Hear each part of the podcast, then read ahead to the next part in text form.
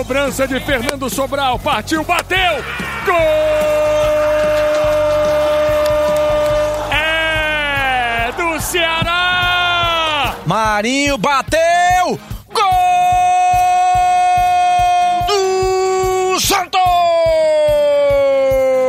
Termina o jogo na Arena Barueri, com o Cruzeiro tendo uma última oportunidade. A bola foi no peito do Luiz.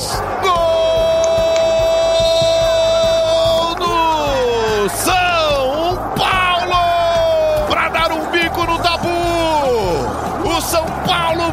Pela primeira vez no Allianz Parque! Bom dia, boa tarde, boa noite. Estamos chegando com mais um podcast A Mesa, a mesa redonda do GE. Comigo, André Rizek, com Paulo Vinícius Coelho. Fala, PVC. Bom dia, boa tarde, boa noite. Técnico do Corinthians novo está a caminho. É... Já disse para o Atlético Goianiense que saiu.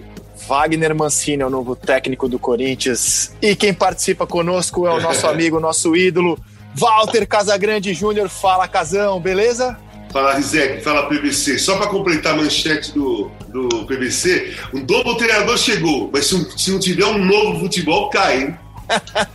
Ô, Casão, todo time grande, quando cai, ele pensa assim: cara, eu não tenho time para cair, né? Tem gente muito pior que o meu time. Eu tenho jogador, é. eu tenho aqui Fulano, Beltrano. Corinthians tem o Cássio, tem o Fagner, tem o Gil, tem o Jô, tem o Cantígio, trouxe o Luan. Ele sempre acha que com esses jogadores eu não vou cair. Mas com é. esse futebol é difícil acreditar nisso, né, Casão? Pô, tá muito ruim, cara. E começou o campeonato muito ruim.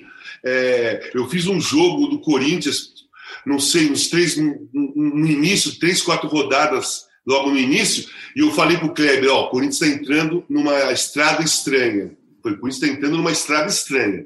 Desde, de, desde esse dia, as rodadas foram passando, o Corinthians não conseguiu se mexer.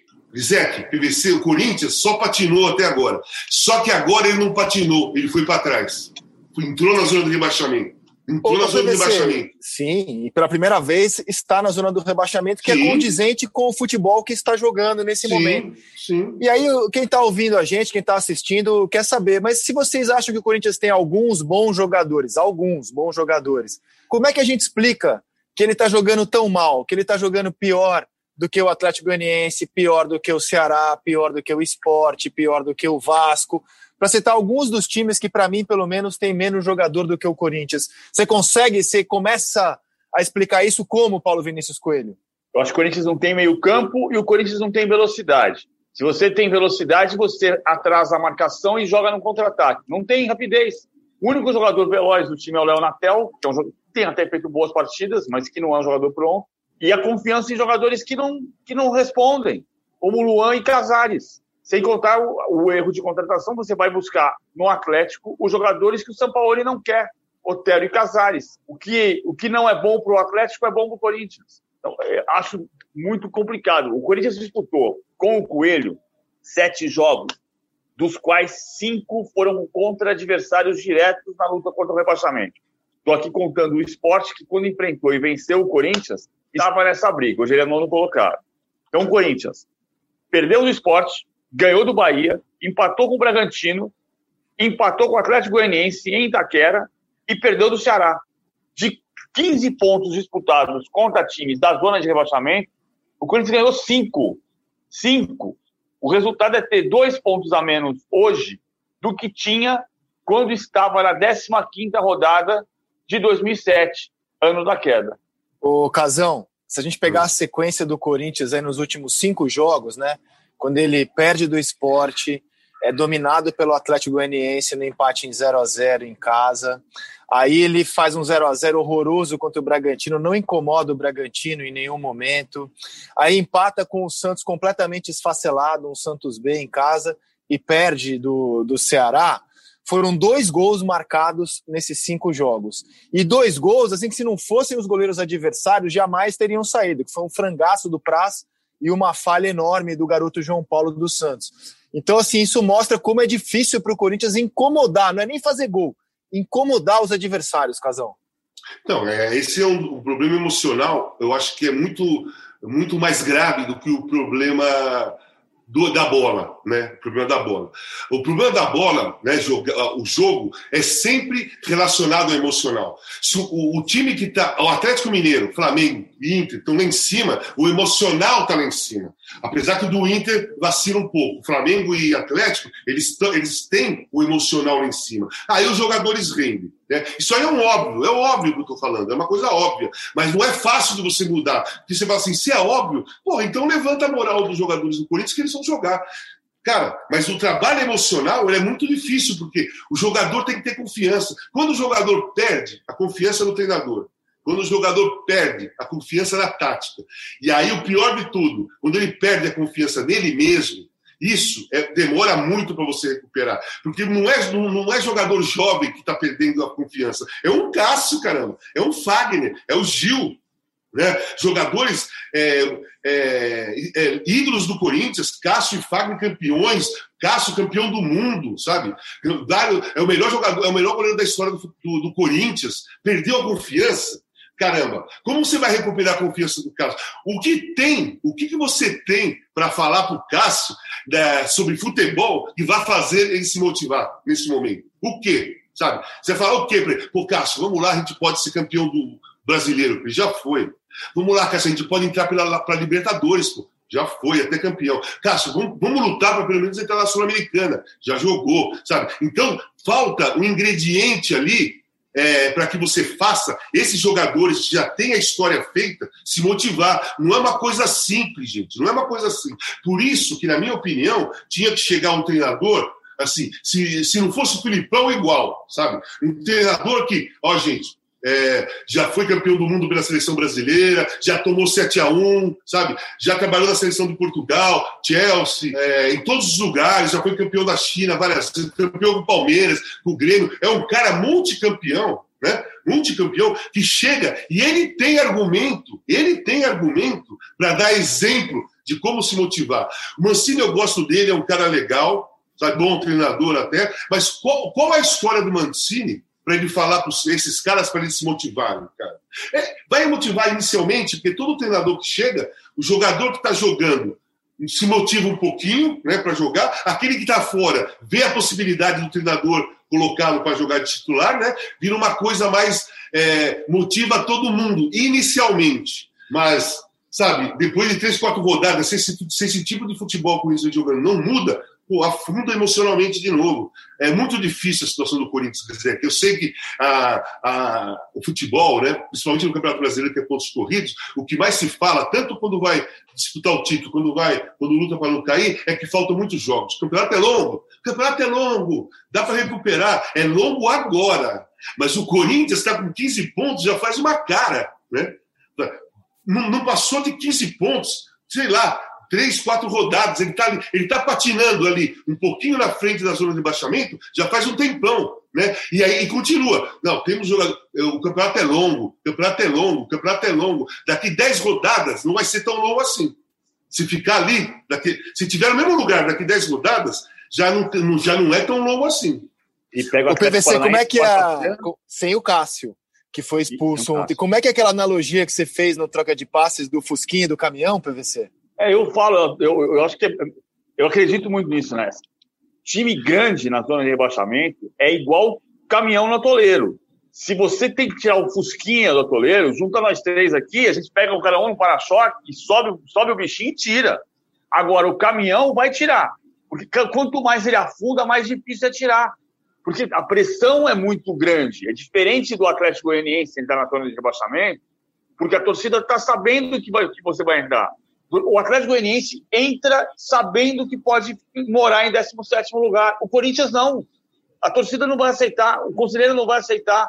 Quando você contrata um técnico como o Wagner Mancini, vai ter gente que vai torcer o nariz. E só tem um jeito de fazer, é juntar todo mundo para tentar tirar. Mas a pressão afunda mais. Aí vira lenha movediça. O, PVC, o caminhão na, quando está uh, no barro, ele patina muito, né? Ele patina, patina, patina, patina e cada vez a roda vai ficando mais funda, né? É exatamente isso que você falou. É, eu vejo o Corinthians dessa maneira. O Corinthians já está patinando faz um tempinho. O Corinthians não consegue, não, não consegue chegar a 16 pontos. Faz umas 4, 5 rodadas que o Corinthians não consegue chegar a 16. Ele está com 15, já faz um tempo. Antes, antes ele estava com 15, na frente de, de alguns 15, né? Agora, alguns 15 já passaram o Corinthians. Né? É, o Bahia e ele está como o Ceará, né? Como o Ceará, foi para 18. O Corinthians está lá no 15, no 15, no 15. O que, que vai, o que está acontecendo? Aumentando o número de derrotas, né? O Corinthians está aumentando o número de derrotas. Aí você tem que analisar que não são mais só os pontos. Né? Não são mais só os pontos. Porque quando chegar empatado com alguém, vamos lá olhar o, o número de derrotas, né? que é o primeiro item, não é isso? É o primeiro número de vitórias. Então, o número de vitórias. número de vitórias. Mas é, para o rebaixamento, quem tem mais número de derrotas vai ter menos número de vitórias. Sim, é, automaticamente. E fora que o Corinthians empatou um montão também. Então, é assim, cara. Você tem. O time, o, o time do Corinthians tem que começar a fazer pontos rapidamente. E não é de um em um. Não vai ser de um em um, hein? É, o Corinthians tem que começar a ganhar partidas. Empate continua patinando, empate continua patinando. Você vê assim, vamos pegar lá em cima o Atlético. Perdeu no meio da semana pro Fortaleza, né? Perdeu pro Fortaleza no meio da semana. Aí ganhou ontem. Tá lá em cima, tá lá em cima, sabe? É, não empatou nenhum jogo. Então, o Atlético é um time que vai disputar o título mesmo. É, eu até, até falei na segunda-feira que é difícil, nesse momento, é difícil passar o Atlético. Eu acho difícil, porque ele, ele, ele pode perder uma, mas depois ele ganha. Depois, ele, no, dificilmente ele vai perder outra seguida. Ele vai ganhar umas duas, três, porque o São Paulo não empata. E lá embaixo, e lá embaixo, o empate é a pior coisa que tem. Né? Se lá em cima é ruim, lá na zona de rebaixamento, você empatar é a pior coisa que tem. Curioso que o Corinthians está jogando mal há muito tempo e foi esperar entrar no Z4 para anunciar um técnico. Demorou, né, PVC? Você não acha? Eu, eu penso que demorou. Eu também acho que demorou. Acho que a gente já está vendo há três rodadas que o Coelho não está conseguindo fazer deslanchar. Tomara que o Coelho tenha muito sucesso na carreira, seja um técnico consagrado, mas ele não conseguiu, nem neste ano, nem no ano passado, com as circunstâncias desfavoráveis. O Corinthians não está um time fácil de trabalhar mas ele não, ele não pode jogar 15 pontos contra time do rebaixamento e ganhar 5. E são é, a coincidência com o Zé Augusto. Ontem me chamaram de oportunista no Twitter porque eu falei a história de 2007. Desculpa, a informação é essa. O Zé Augusto era técnico do Sub-20 em 2007. O Diego Coelho era técnico do Sub-20 em 2020. O Zé Augusto pegou o time em 14 lugar, ficou seis jogos e entregou em 17. O Coelho pegou o time em 14 lugar, ficou sete jogos e entregou em 17. A história é igual. O desfecho precisa ser diferente. Quando você conta uma história dessa, é porque você está servindo de alerta.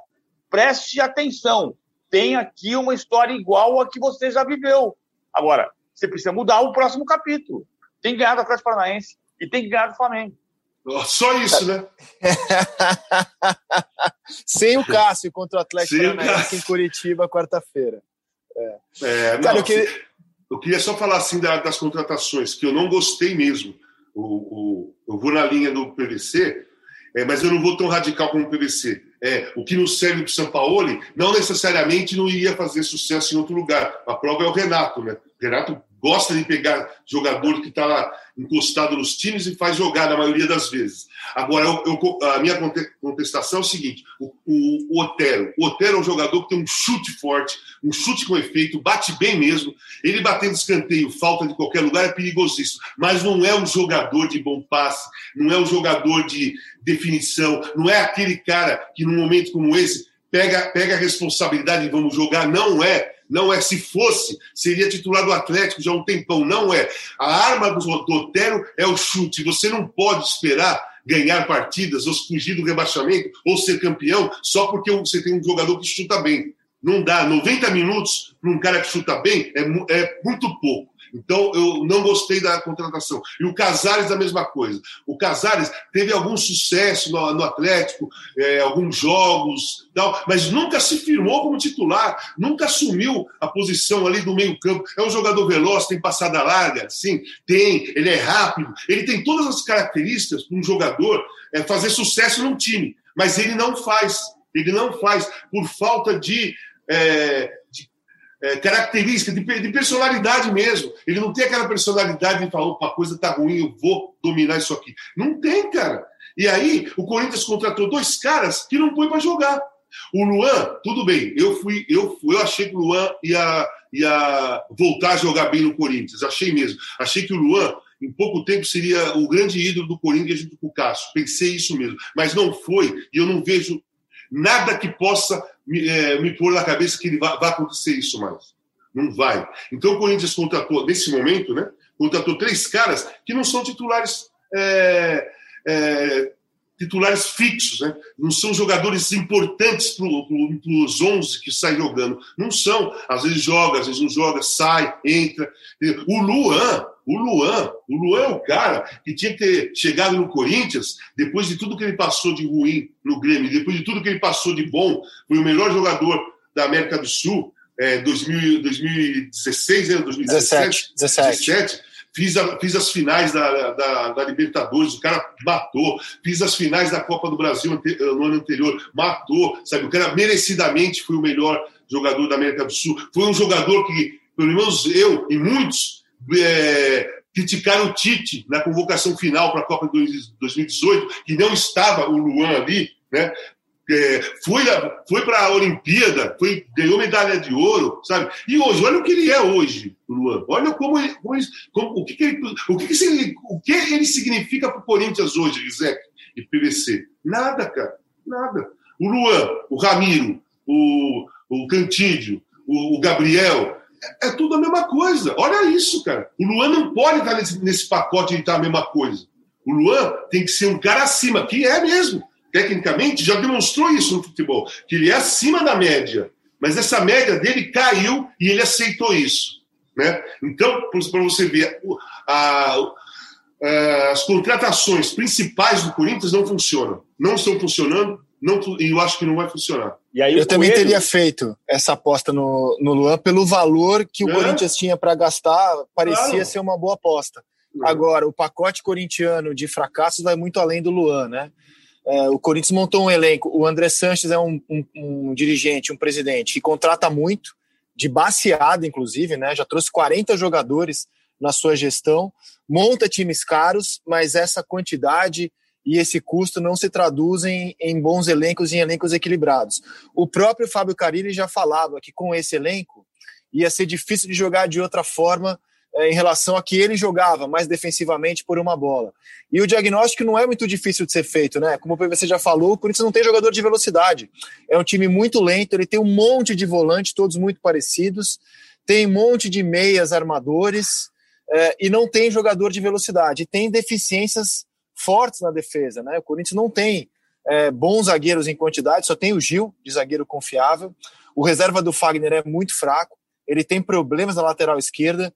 Então é um, é um gasto elevado, tem muito jogador e um elenco mal montado. E ele está pagando o preço. Muito do que o futebol do Corinthians modorrento que ele joga se explica em função da característica dos jogadores que ele tem no seu elenco. Você olha e fala, pô, vários bons jogadores, mas quem é que dá velocidade? Quem é que dá uma mudança de jogo que todo técnico precisa fazer de vez em quando? Não tem. Aí, Mancini... aí sabe que eu. Fala, para você pode falar. Não, eu só falo, o Mancini entende que ele está no momento mais maduro da sua carreira. Agora, é que a gente não consegue, por uma questão de comunicação mesmo. Gente, não se olha para o Mancini como técnico do Corinthians. Ele não conseguiu até hoje chegar no, nesse, nesse, nesse patamar. Agora, o que fez o Mancini na carreira de importante? Ele ganhou a Copa do Brasil pelo Paulista de Jundiaí. Ele foi o primeiro técnico a lançar o Neymar em 2009 no Santos. Ele foi o técnico do 6 a 1 do Cruzeiro, ou seja, tirou o Cruzeiro do rebaixamento em 2011, mas caiu com o Guarani e Botafogo. No ano passado, ele assumiu interinamente o lugar do Cuca e o São Paulo viveu a sua melhor fase de 2019 com o Mancini, chegou até a semifinal do Paulista. Depois foi embora quando chegou o Fernando Diniz, pegou o Atlético em 11 lugar e entregou em 11 lugar. Ele não subiu e nem desceu, ficou na mesma. Hoje não pode ficar na mesma. Como você define o Mancini como técnico, PVC? Ah, ah, é difícil achar uma palavra que seja justa com ele. Porque o ele tem algum é um cara... estilo assim que, que marque Não, ele, as equipes ele é um técnico ofensivo. dirigidas? Ele quer fazer um time ofensivo. Ele mesmo no Atlético Goianiense, ele fez um time de contra-ataque, mas ele quer fazer um time que busque o gol. Ele vai tentar fazer isso. Se ele vai conseguir, é outro problema. E eu, eu não entendi porque que o, Dorival, o, o, Andrés não pensou no Dorival. Alguma coisa de, de ruído de comunicação ali aconteceu, porque ontem ficou claro que ele descartou o nome do Dorival Júnior. E, e aí, para não ser cruel também. O Mancini pode dar certo. É que é incrível como a gente olha para alguns técnicos, a, nós mesmos rotulamos esses técnicos. Então, o, o Dorival está rotulado, catalogado como técnico de time grande. O Mancini não conseguiu chegar nesse patamar ainda, embora tenha feito bons trabalhos e em times grandes. Cruzeiro, Atlético, Santos, São Paulo. Olha, eu não, eu não gosto, eu não, eu não gosto de treinador que ainda não se desligou totalmente do, do jogador que foi, sabe? É, treinador que ainda é, é, que é um treinador que ainda é, jogador ou ainda tem um pouco de jogador quando foi. Eu não, eu não, eu não consigo, é, eu não acho isso bom um time, principalmente na zona de rebaixamento. Isso funciona quando você está lá em cima. Jogador, treinador amigo, sabe? Treinador que brinca. Como é o Renato? O Renato é um treinador que ainda não se desligou muito da carreira dele de jogador de futebol. Ele joga o caixinha, ele tira onda com, com, com os jogadores, ele, ele, tem, ele, tem a, ele tem o papo de boleiro com os caras, mas ele, ele deu certo. Isso aí não é uma regra, é muito difícil sabe? Você ter um jogador, um treinador que ainda se sente jogador ou ainda tem na história dele jogador ou ainda fica pensando nas jogadas que fez quando, jogava e ser treinador, sabe? Ah, isso dá, se você colocar na balança, os treinadores que dão mais certos, né, aqueles que ganham mais títulos, são aqueles, aqueles treinadores que viraram treinador completamente que deixaram na, a memória de jogador de futebol para trás, deixou para trás. Então você pega aí é, Filipão, você pega vários treinadores assim, é, Levi Cooper, quando, quando treinava, Murici, sabe? Treinadores que foram ótimos jogadores, mas quando viraram treinadores, fecharam a porta da história do jogador de futebol. Só fala nisso quando está num programa de televisão e perguntam para ele. Não, não, sabe, no comportamento com os jogadores, ele não é, ele não tem um pouco de jogador, ele é, ele é todinho treinador. Então eu acho que, como eu já falei no início, esse momento do Corinthians não era um momento de você trazer um treinador bonzinho ou treinador boleiro, sabe? Não era o momento. Era o momento de chegar um treinador é, rude, sabe? Treinador rude. Rude não é quem vai gritar, agredir. Treinar. É, não, é um jogador, é um treinador que chega lá e não vai brincar, porque o momento não é de brincadeira no Corinthians, sabe? O momento não é de ficar ter rachinha e dar risada. O momento é de você buscar concentração, você buscar foco, você buscar a sua própria confiança, né? Então, o momento do Corinthians é aquele momento, cara, que é de plena seriedade no futebol. É, é, esses momentos é ruim, porque o jogador gosta de ter uma flexibilidade, gosta de ter um, sabe, um, uma coisa mais relaxada. E o Corinthians, infelizmente, chegou numa posição no campeonato, até pela bola que joga, que não tem, não tem, é, não pode ter falta de seriedade um segundo.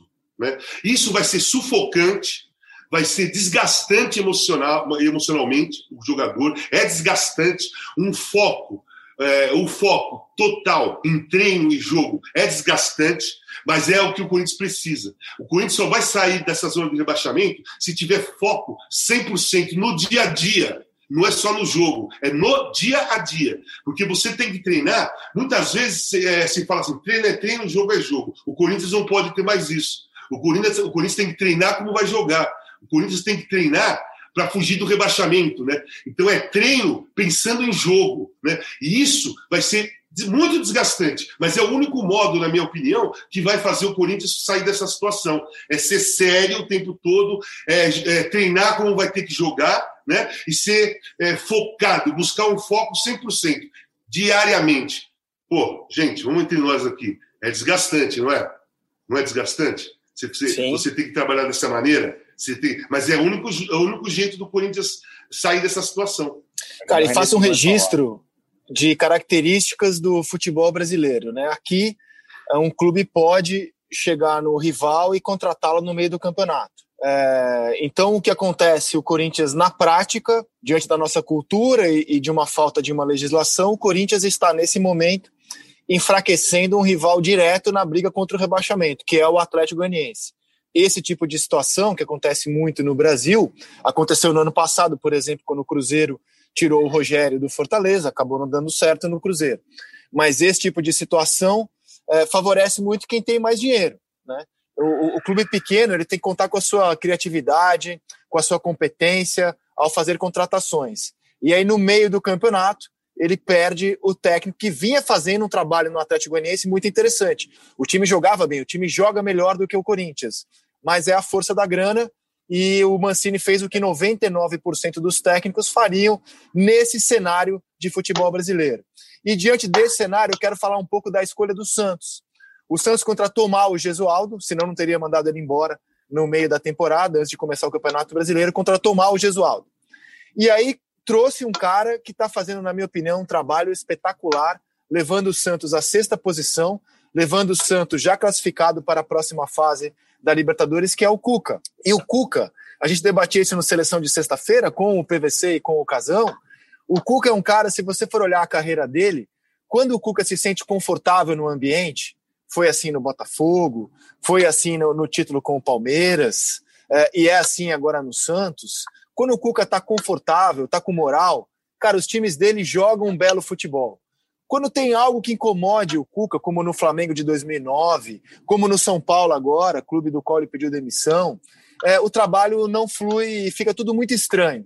Agora, o Cuca, dono do clube, porque o Santos acabou de afastar o seu presidente e vive muitos problemas, ele está muito confortável e está fazendo um time elétrico em campo. Ele já fez o Galo doido, agora ele fez o Peixe elétrico, que é a cara dos bons trabalhos do Cuca, do Botafogo, do Galo, é a cara do Cuca, um peixe elétrico, um peixe que não para, um cara que não reclama muito das limitações de elenco e leva o clube a 24 pontos, passando o Palmeiras, Paulo Vinícius Coelho. O Luxemburgo reclama de elenco e ele foi ultrapassado nesta rodada por Fluminense e Santos, o peixe elétrico do Cuca PVC. O Cuca estava muito afim de trabalhar. Ele passou quase um ano, né? Não, menos de um ano, mas ele passou de outubro do ano passado setembro do ano passado, quando ele pediu demissão, depois de perder do Goiás como técnico de São Paulo. E ele ficou de setembro do ano passado até julho desse ano, agosto desse ano, sem trabalhar. Foram 11 meses sem trabalhar. Ele estava doido para trabalhar. E, e ele, quando acertou com o Santos, ele disse que sabia tudo que ia passar de apuro no Santos, porque ele trabalhou no Santos com o Pérez em 2018. Aí, o, episódio da, da eliminação na Copa Libertadores por causa da escalação irregular do Carlos Sanches no jogo contra o Independente, quando ele que o Santos precisa melhorar muito em termos de profissionalismo. Dessa vez ele chegou sabendo que ia ser difícil e, e chegou tentando resolver problemas. Ele estava muito afim de trabalhar e está dando resultado por isso. Você vê o depoimento do Marinho no, no Bem Amigos duas semanas atrás ou semana passada, quando ele fala que o Cuca passou a ser o nosso presidente. Ele está cuidando de coisas que não são dele, mas está cuidando do time e está puxando uh, taticamente, mudando. Ele está ele, ele tá fazendo o que ele chama de 3-3-1-3, que era o Carlos Sanches na função desse um de, de articulador, por trás dos três atacantes, Marinho, Caio Jorge e, e Soteldo. Perdeu o Soteldo para a seleção venezuelana, perdeu o Marinho por lesão no jogo de quarta-feira em que ele foi derrotado, recuperou o Marinho, faz o Marinho jogar o que ele nunca jogou na vida, e é o time que tem variação tática e que está tá brigando por vaga na Libertadores. E que tinha vocação aparente de brigar na faixa que está o Corinthians na tabela. É, agora, eu vou fazer um registro aqui, faço questão de fazê-lo, é, da contratação do Robinho. Eu não estou questionando e jamais. A gente é jornalista, jornalista lida com fato, né? O Robinho é um dos jogadores mais importantes da história do Santos e a história que ele construiu no Santos é linda. Jamais vai ser apagada a história do jogador é, no time da Vila Belmiro. No entanto, ao anunciar a vinda do Robinho no sábado, a gente viu a reação que começou com as mulheres, e é fácil de se entender, né? Quando a gente fala de violência sexual, não precisa ser mulher para se indignar, não precisa ser mulher para sentir isso, mas é óbvio que, porque, como é o corpo da mulher que está em questão, as mulheres foram as primeiras a, a se manifestar de forma muito enfática. É, eu fui atrás da situação do Robinho, porque é importante explicar que, juridicamente, não tem nenhum problema a contratação do Santos. Do ponto de vista jurídico, o Robinho não é um fugitivo da justiça, ele tem uma condenação em primeira instância na Itália, é, na qual ele é autorizado a recorrer em liberdade, ele não é um fugitivo, ele não está irregular, ele pode até, se quiser, voltar para a Itália, embora haja um risco de a situação poder mudar e ele até ser preso na Itália. Mas nesse momento não tem ordem de prisão contra o Robinho e a justiça autoriza que ele recorra em liberdade. Tem mais duas instâncias ainda, caso ele, é, inclusive, seja derrotado nessa instância da qual ele está recorrendo. Então, é um caso que vai durar alguns anos ainda. Pode ser que a qualquer momento a decisão da justiça mude com relação à liberdade do Robinho. Mas ainda assim, ele não pode ser extraditado porque é um cidadão brasileiro. E, como cidadão brasileiro, é, o, o Brasil não extradita cidadãos brasileiros, a menos que ele seja condenado também no Brasil pelo crime do qual está sendo acusado e condenado até aqui na Itália. No entanto, é, é uma condenação forte. Se você lê a sentença da juíza, é, é uma condenação muito forte dele, de mais cinco pessoas, acusado e condenado de violência sexual contra uma albanesa de 23 anos, que teria sido forçada, segundo a justiça, a praticar sexo com eles. E os caras zombaram dela ainda depois, o que aumenta a repulsa de todo mundo diante do fato.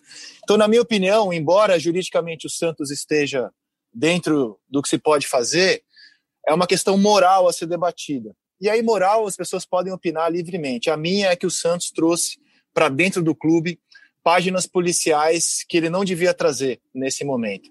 É, é, é, o que eu penso da vinda do Robinho. Não sei se vocês querem comentar. É, ele vai responder em liberdade, mas é o que eu penso. Casão, diga.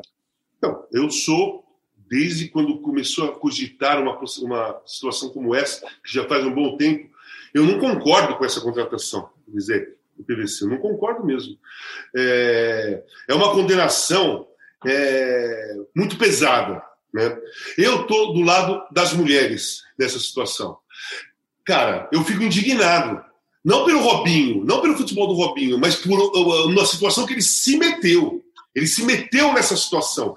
Vamos falar do futebol? O Santos está muito bem cara. O Santos está com um ambiente maravilhoso, o Santos está tranquilo, nada, não, muito, não tem crítica nenhuma, muito pelo contrário, é só elogios aos jogadores, elogio ao trabalho do Cuca, sabe? Elogio, muito elogio, elogios ao Marinho, ao Soteudo, ontem o Lucas Veríssimo fez uma partidaça, o goleiro jovem jogando pra caramba. Para que, que você vai trazer para dentro do elenco né? É, discussões extra, extra futebol, discussões judiciais, que não, que não vai fugir. Isso vai ser perguntado todos os dias quando tiver entrevista para o Cuca, para os outros jogadores, para o próprio Robinho. Fora isso, cara, é, é, foi uma agressão à mulher.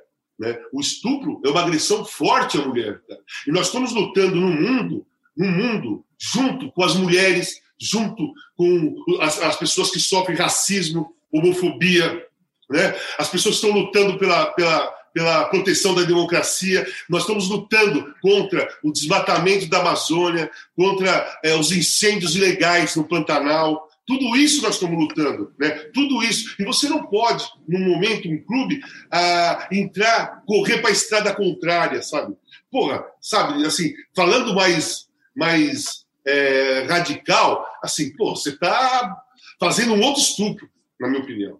É um outro estupro, um estupro de falta de moral e falta de respeito às mulheres do mundo, né? Caramba, espera resolver. O Robinho, nós queremos te contratar, mas tem que resolver essa parada. Eu não posso contratar você que, tá, que foi condenado por estupro, cara. Se eu fizer isso, eu estou desrespeitando todas as mulheres do Brasil e do mundo, cara. Eu tô, é, estou mostrando que, para mim, estupro não significa nada. Eu estou mostrando que o machismo tem que, tem, ter, tem, tem que ser machista mesmo. Que, para mim, se você estuprar três, quatro mulheres, aqui no meu time você joga. Porra, isso é muito feio, cara. Isso é muito feio, sabe? Não, não é a questão de ser contra o Robinho. A questão é o que ele se meteu, o que ele fez. E um clube do tamanho do Santos, com a história do Santos, um time, um time que teve o Pelé, o maior o atleta do século passado, e o maior jogador de todos os tempos até hoje, e eu acho que vai ser para sempre. Cara, você não, você não pode fazer uma, uma situação dessa. O, o, Santos é respeitado no mundo todo.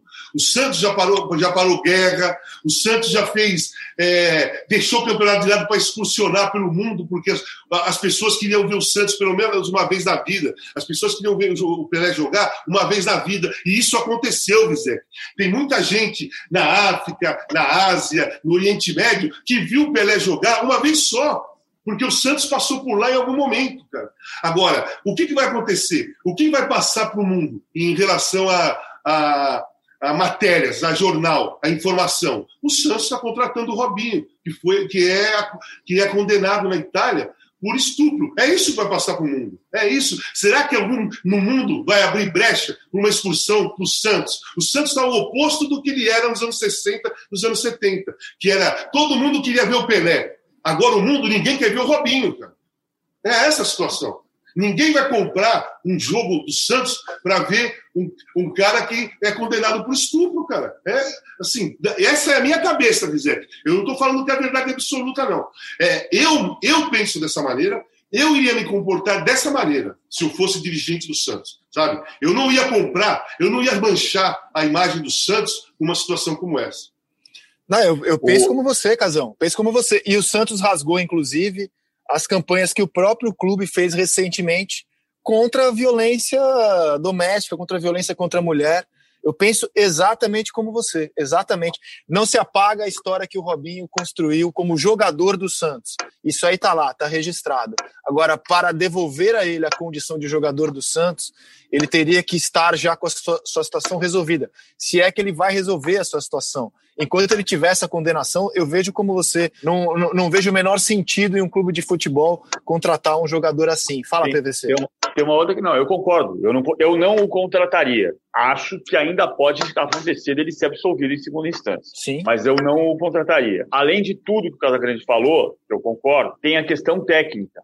O Istambul Uh, acabou de ser campeão turco pela primeira vez e, portanto, pela primeira vez vai jogar Champions League. O Istambul rescindiu o contrato com o Robinho, porque o Robinho não está jogando bem. O Robinho passou pelo Atlético e não jogou lá. bem. Foi reserva lá. O Robinho passou pelo Atlético e não jogou bem. Então, por que, por que você vai comprar um barulho deste tamanho, fazer uma, um, um, um símbolo negativo em relação às mulheres, contratar um jogador que tem um problema grave na justiça e que não tem rendimento nesse momento. Então, tem, além de tudo que o Casagrande falou, tem a questão técnica também que não se justifica. É, e é isso. As mulheres foram as primeiras a se manifestar, mas essa é uma briga de todos, evidentemente. E elas foram as primeiras por razões óbvias, né? É o corpo delas, mas essa é uma briga de todos, de todos nós, como sociedade. É, vamos ver o que vai acontecer. A repercussão até aqui, pelo que eu vi, foi muito negativa, muito negativa. Vamos ver como o Santos vai, inclusive, se portar ao longo da semana. E como disse o Casagrande, é óbvio, toda vez que tiver um jornalista diante do Robinho, essa vai ser a primeira pergunta a ser feita, porque é o caso é muito relevante, é muito maior do que nesse momento se ele vai jogar aberto pela direita, pela esquerda. O campo de jogo não é uma bolha isolada do resto do mundo, né? Isso aí não existe. Não dá para você imaginar o campo de jogo como algo completamente isolado do que é a nossa vida em sociedade. Voltando ao campo de jogo, achei que foi importante fazer esse registro da contratação do Robinho. A gente viu o Santos passar o Palmeiras e o Fluminense passar o Palmeiras ao derrotar o Bahia. Você não acha que tem alguma coisa errada com esse time do Palmeiras, Paulo Vinícius Coelho? Eu entendo quando o Vanderlei Luxemburgo diz que o elenco podia ser melhor. Óbvio que podia ser melhor. Qualquer elenco pode ser melhor mas ele foi ultrapassado por times de elenco inferior e ele perdeu dois jogos na semana para Botafogo e para São Paulo, inclusive o São Paulo, na minha opinião, inferior em todos os setores é, em relação ao que ele tem nas mãos. Não tem algo muito errado acontecendo nesse momento com o time do Palmeiras, PVC? O que, o que tem é que ele não está conseguindo transformar o elenco do Palmeiras em time. A gente já, já fez a análise, acho que a mais imparcial possível, quando ele diz que o elenco é curto, ele, por mais que ele tenha ah, sido muito infeliz na, no momento, na escolha de dizer isso depois do Palmeiras e Botafogo. O Palmeiras tinha 36 jogadores, hoje tem 28. 27 porque o Bruno Henrique está indo embora para o Al-Ittihad. Então são 27 jogadores, sendo 10 da base. Mas o, o, o X da questão não é o elenco, é o time. O Santos hoje está jogando como equipe melhor do que o Palmeiras. O Fluminense não. O Fluminense é um time que oscila. O Palmeiras também oscila. Ah, o Palmeiras fez boa partida contra o Ceará. O Ceará estava desfalcado, é verdade, mas fez um bom jogo contra o Ceará. O Palmeiras fez poucas, poucas boas partidas no Campeonato Brasileiro, empata demais e começou a perder. Que lembra muito a campanha do Flamengo de 2011, também dirigido pelo Vanderlei Luxemburgo, também o último time a perder a invencibilidade e que conseguiu, no máximo, brigar por Libertadores. Terminou em quarto lugar. O que parece a vocação desse time é brigar por vaga na Libertadores, não brigar pelo título brasileiro. Eu gostaria muito que o Vanderlei Luxemburgo tivesse um trabalho uh, perto do final da sua carreira que nos lembrasse de quem ele é na história. Porque o Vanderlei é muito bom técnico na história. Há muito tempo, pelo menos desde 2012, ele não consegue fazer um grande trabalho. Voltou a ser campeão nesse ano, recordista de títulos paulistas, recordista de títulos brasileiros. Mas ah, qual é a chance dele fazer esse trabalho agora? Ganhar a Libertadores. Não tem cara. Não tem demonstração de que esse time vai se fortalecer para isso. Mas no mata-mata, pode até acontecer. Ele vai precisar fortalecer. Gostaria, ele gostaria de trazer o Mesa, que está no Monte Rei, o jogador que foi independente em 2017. Não é fácil a contratação, a, a, a, a janela fecha nessa semana. Não pode depois dessa semana não pode trazer mais ninguém do exterior. Então ele vai ter que trabalhar com o elenco que ele possui, que é um bom elenco, ainda que repleto por 10 jogadores das divisões de base. Casão, a gente falava na sexta que se o São Paulo ganhasse pela primeira vez na história do Palmeiras no estádio do Palmeiras, no Allianz, a crise do Morumbi passaria de lado. Ela pularia o muro do CT, porque eles são vizinhos, ela pularia o muro do CT e a batata quente cairia como uma bomba no Palmeiras. Foi o que aconteceu. O São Paulo chegou ao quarto lugar com 26 pontos, está super vivo na parte de cima da tabela, e o Palmeiras foi para sétimo, e o ambiente tenso, conturbado em torno do Diniz, agora passou ainda mais para o lado do Lucha, Casão. É, é, a questão era essa. O Palmeiras não apresentou um bom futebol em nenhum, pouquíssimas vezes, momentos, pouquíssimos momentos no Campeonato Brasileiro. O Vanderlei tem uma dúvida, e treinador não pode ter dúvida num campeonato desse. Ah, eu não sei se eu marco lá na frente ou se eu marco lá atrás. Pô, é, você tem o time na mão, você treina, você vê os jogadores todo dia, você sabe a característica dos seus jogadores. Então você, é, você pode ter dúvida de quem você vai escalar, mas não dúvida do que você vai fazer com um esquema tático, entendeu?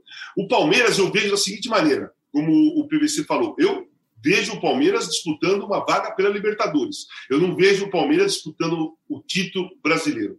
No, na, na Libertadores, nessa, na próxima fase, mata-mata, tudo pode acontecer. O Palmeiras é um time forte.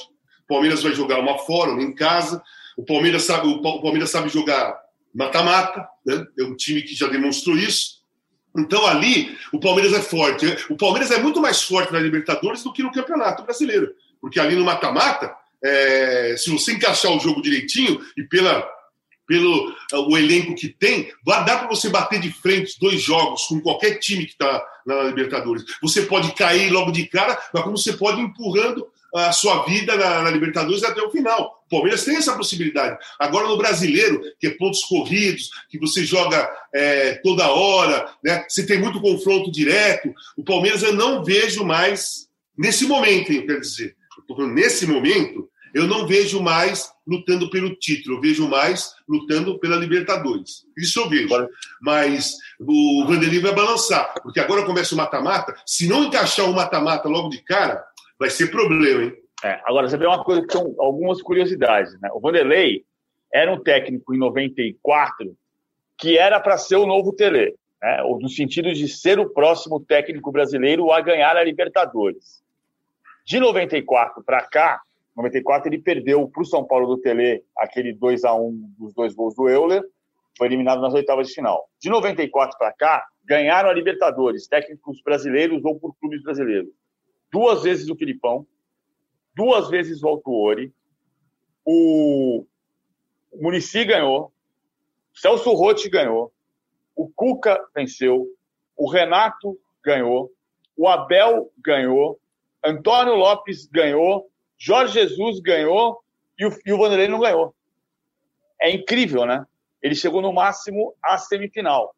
Outra curiosidade: falta o Palmeiras ganhar a Libertadores no ano que não tem Mundial. Que não vai jogar a Libertadores e não vai jogar o Mundial.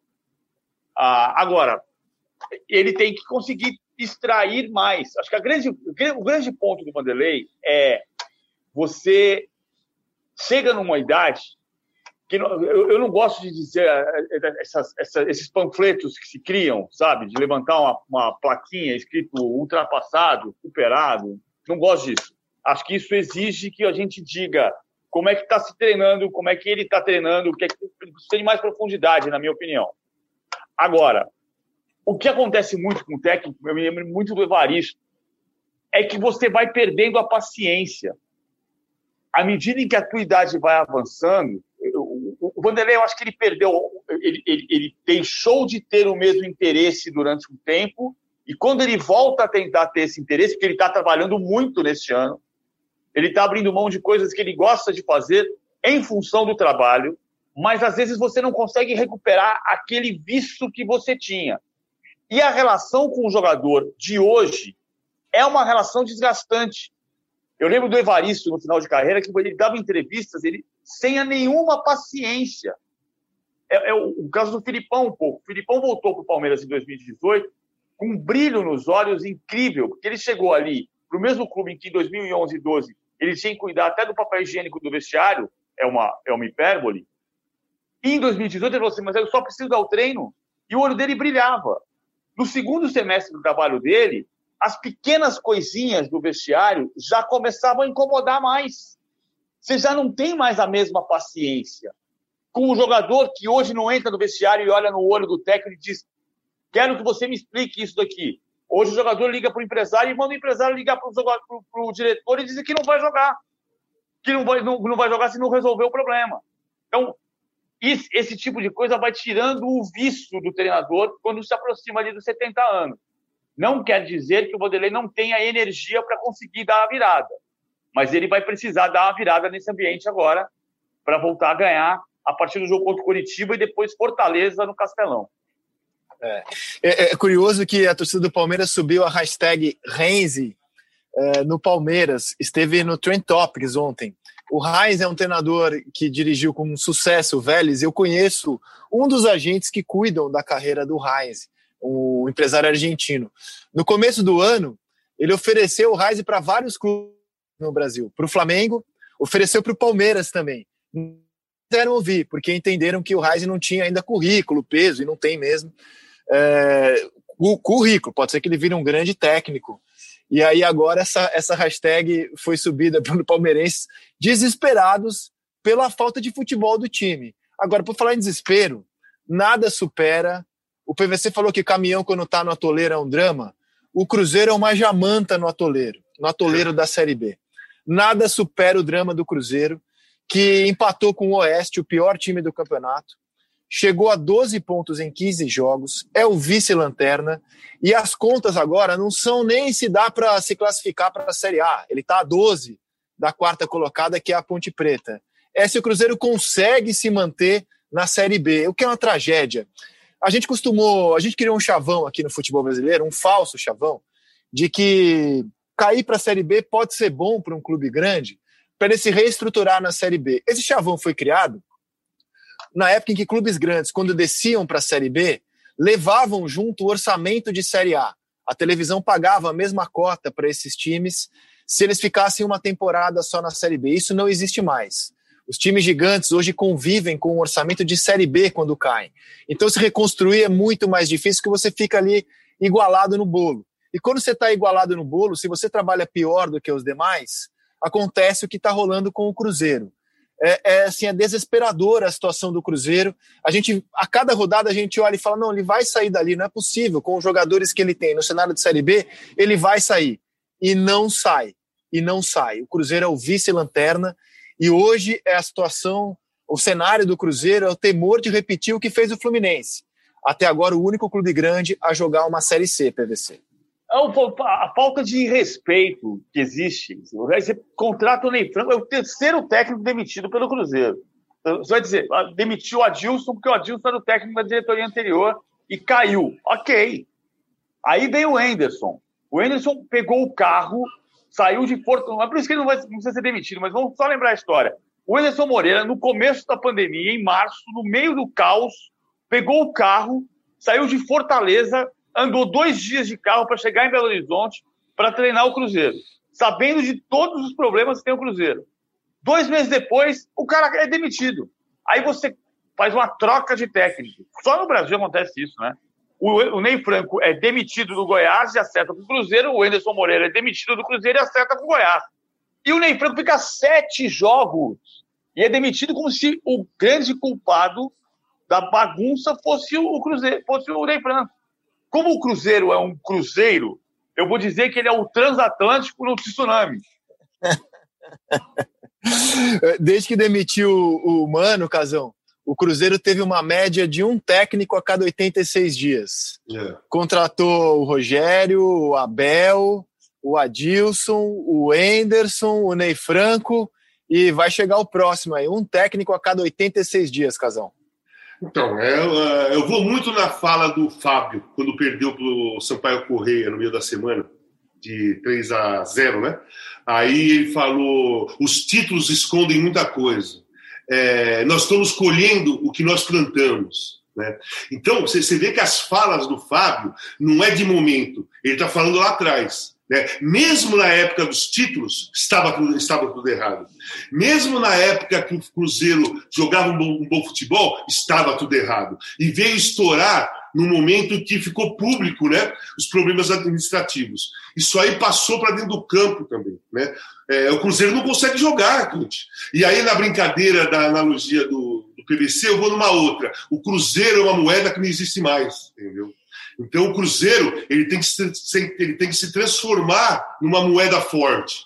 É, hoje o Cruzeiro, a nossa, a nossa moeda Cruzeiro não existe mais.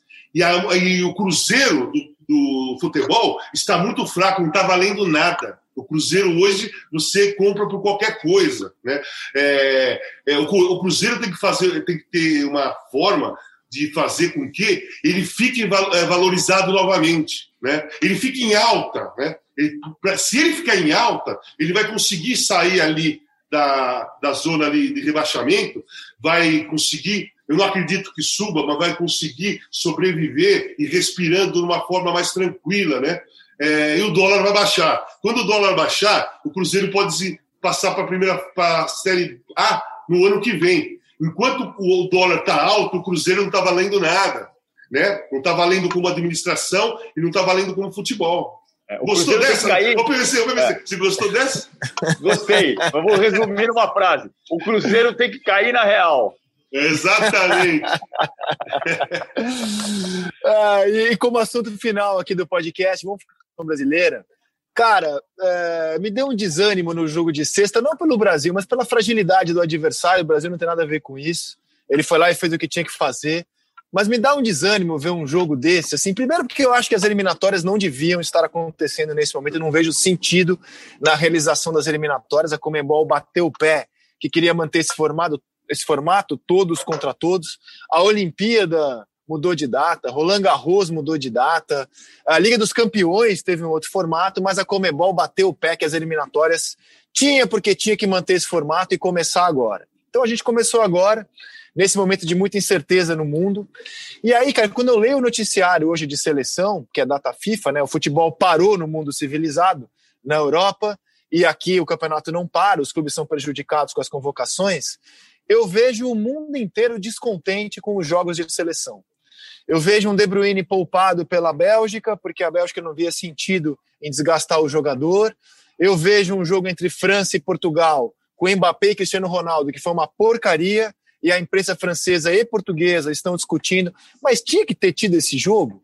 Era hora de ter tido esse jogo, de parar o campeonato e a gente trazer mais uma competição, trazer viagem internacional no meio de uma pandemia.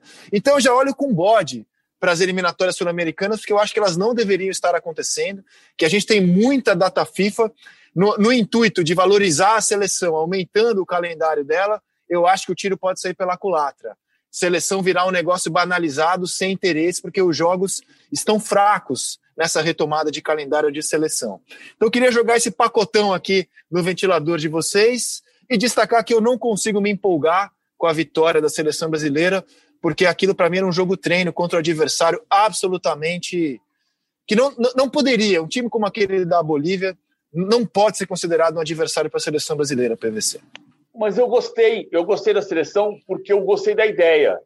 Ah, ele mudou o formato do time jogar, ele jogou com o Renan Lodge solto, com o Douglas fazendo a cobertura por trás dele, com o Danilo fazendo a saída pelo lado direito e entrando em diagonal, então quem dava largura para o campo na direita era o Everton Cebolinha, que não foi bem, porque não é o lado dele jogar. De fato, ali a decisão.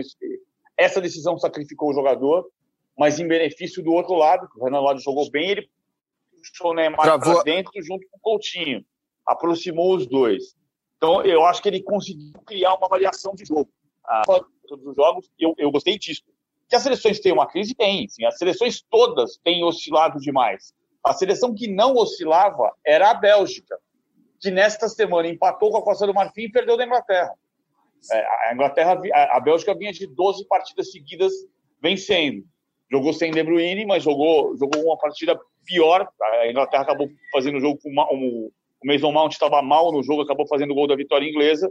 A Inglaterra é um time que pode de novo fazer uma boa Copa do Mundo, como fez em 2018. Ah, mas, assim, do ponto de vista da seleção, tem que jogar é, e se não jogasse agora, tinha que fazer a, a eliminatória em grupos, como quando o Casagrande jogou lá em 85, a eliminatória para a Copa do México. Ah, era, era para fazer desse formato tinha que ser agora. Mas eu gostei foi da variação tática da equipe. E você, Casão? Não, eu estou na, na, linha que você começou a falar. Eu, é, eu, sou, eu, fui, eu fui contra a volta do futebol como um todo né? desde a discussão lá atrás, desde quando o Landim bateu o pé, foi lá no, foi lá na, é, é lá no governo, pediu apoio do presidente para voltar ao futebol no Rio de Janeiro. É, na estreia do, do, Campeonato Carioca, Flamengo e Bangu, foi do lado do hospital de campanha lá no Maracanã, que tinha morrido duas pessoas à tarde e os caras jogaram à noite. Né? Olha a falta de sensibilidade que, que o futebol teve. Né? E agora eu não estou falando do Landim, eu falei do Landim naquela época. Naquela época eu falei para o Landim, eu falei do Landim para o Landim. Né? Eu não gosto de ficar falando, criticando pessoas que não, tá, que, que não faz parte, que não pode responder. Então, naquela época, eu tive ética de falar o que eu penso do Landim para o Landim. E depois disso, foi difícil achar, foi difícil engolir o futebol. Foi difícil, demorou muito tempo para eu engolir o futebol. Né? É, eu acho, minha opinião, não deveria ter voltado o campeonato, os campeonatos estaduais, deveriam ter esperado. Talvez o brasileiro pudesse ter voltado de uma forma melhor, porque se não tivesse os estaduais, se tivesse terminado os estaduais, os times iam treinar mais tempo, iam treinar igual e iam ter um rendimento melhor. É, eu seria contra a volta do Campeonato Brasileiro. Mas, se não tivesse os estaduais, ia ser mais aceitável até, dizer. Ia ser até mais aceitável. É, a, a, a, Champions League arrumou um modo diferente, ela mudou o, o modo de disputar, foi todo mundo para Portugal e virou mata, não tinha mais mata-mata, virou um mata, né, que acabou final, é, com o Bayern de Munique dando show e sendo campeão. E aqui, o Campeonato Brasileiro é pontos corridos, 38 rodadas, cara, você, você, tinha que ser um pouco mais inteligente, né? É, já que voltou e não deveria ter voltado, faz um regulamento que diminua o número de jogos, faça uma coisa que você é, acabe em dezembro o campeonato, faça mais curto o campeonato, faça de acordo com que terminasse no mesmo ano o campeonato, para ver se em 2021 você começasse do jeito que deveria, deveria ter começado, deveria terminar, como fez a Europa. A Europa fez todos os campeonatos europeus, alguns terminaram, como o da, como da Holanda, o da França, né? outros continuaram, terminou o campeonato, alguém foi campeão e começou na data que deveria começar para dar, dar certo o ano, né? para se, se reorganizar. E o futebol da América do Sul não fez isso. Né? Então, é, o rendimento é fraco, a Bolívia foi to totalmente.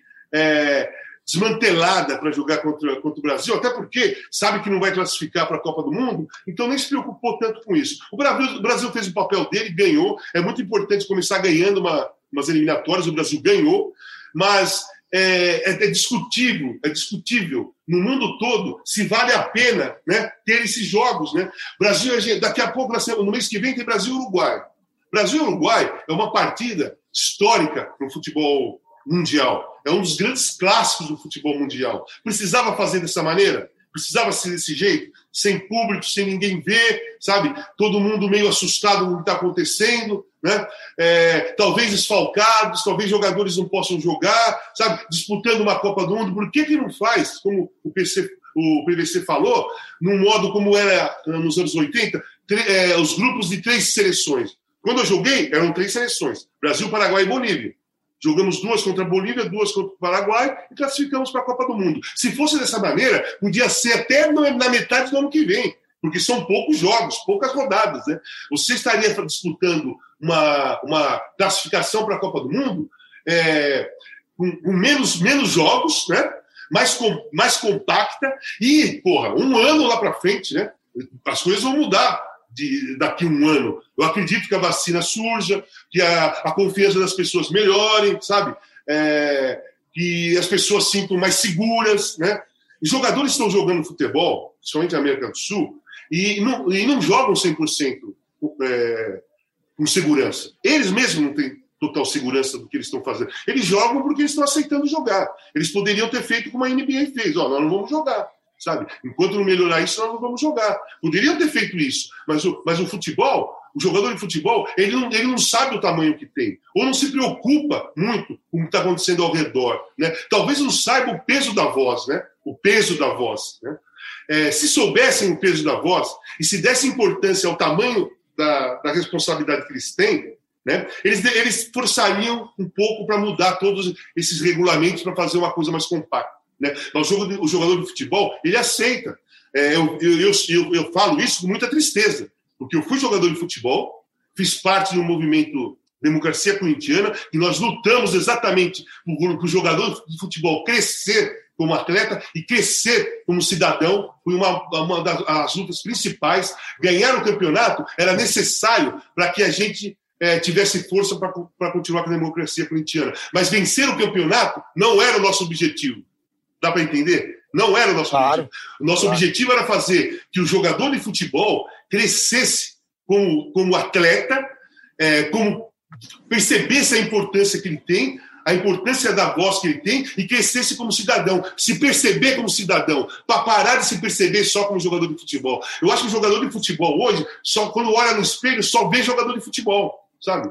Ele não vê um cidadão, né? Um cidadão brasileiro, porque o comportamento deles me mostra isso. O cara olha para o espelho e vê ele com a camisa do time. Ele, ele, não vê ele com uma calça jeans, saindo com a família, vendo a dificuldade está o país e precisando ter um posicionamento. Eles não se veem dessa maneira. Então eu sinto muito por isso, porque se tivesse força o jogador de futebol, isso tudo que está acontecendo na América do Sul não estaria acontecendo.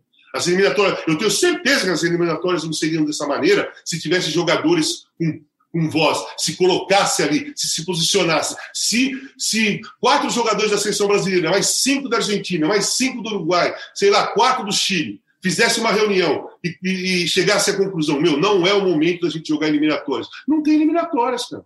Não tem. Porque quem vai jogar é o jogador, não é dirigente, não é o presidente da Comebol, não é o presidente da CBF, sabe? Quem vai jogar, quem vai jogar são jogadores. Então é, são eles que têm que é, mais rapidamente perceber que a voz deles vale e que eles vão colocar o futebol em ordem. Não pode ficar esperando que dirigente coloque o futebol em ordem, que organize o futebol. Quem, se, se isso acontecer, vai ser através de jogador de futebol. O jogador de futebol vai conseguir organizar um campeonato, vai conseguir organizar um regulamento e vai conseguir fazer com que se jogue quando deve se jogar. Né? Não pode esperar nada de dirigente de futebol, dizer PVC. Não pode. Esquece, esses caras só pensam na, na, na, grana, esses caras só pensam no compromisso financeiro, esses caras não vão fazer Agora, nada direito, nada certo. A, a gente Agora, tem uma situação, não, não vou encerrar aqui o podcast, gente, eu vou encerrar aqui. A gente tem uma situação que o Isla, que testa positivo para Covid, mas está assintomático há 10 dias, ele não pode entrar entrar no Uruguai. Então, consequentemente, não pôde é, entrar com a sua seleção, mas pode jogar no Brasil.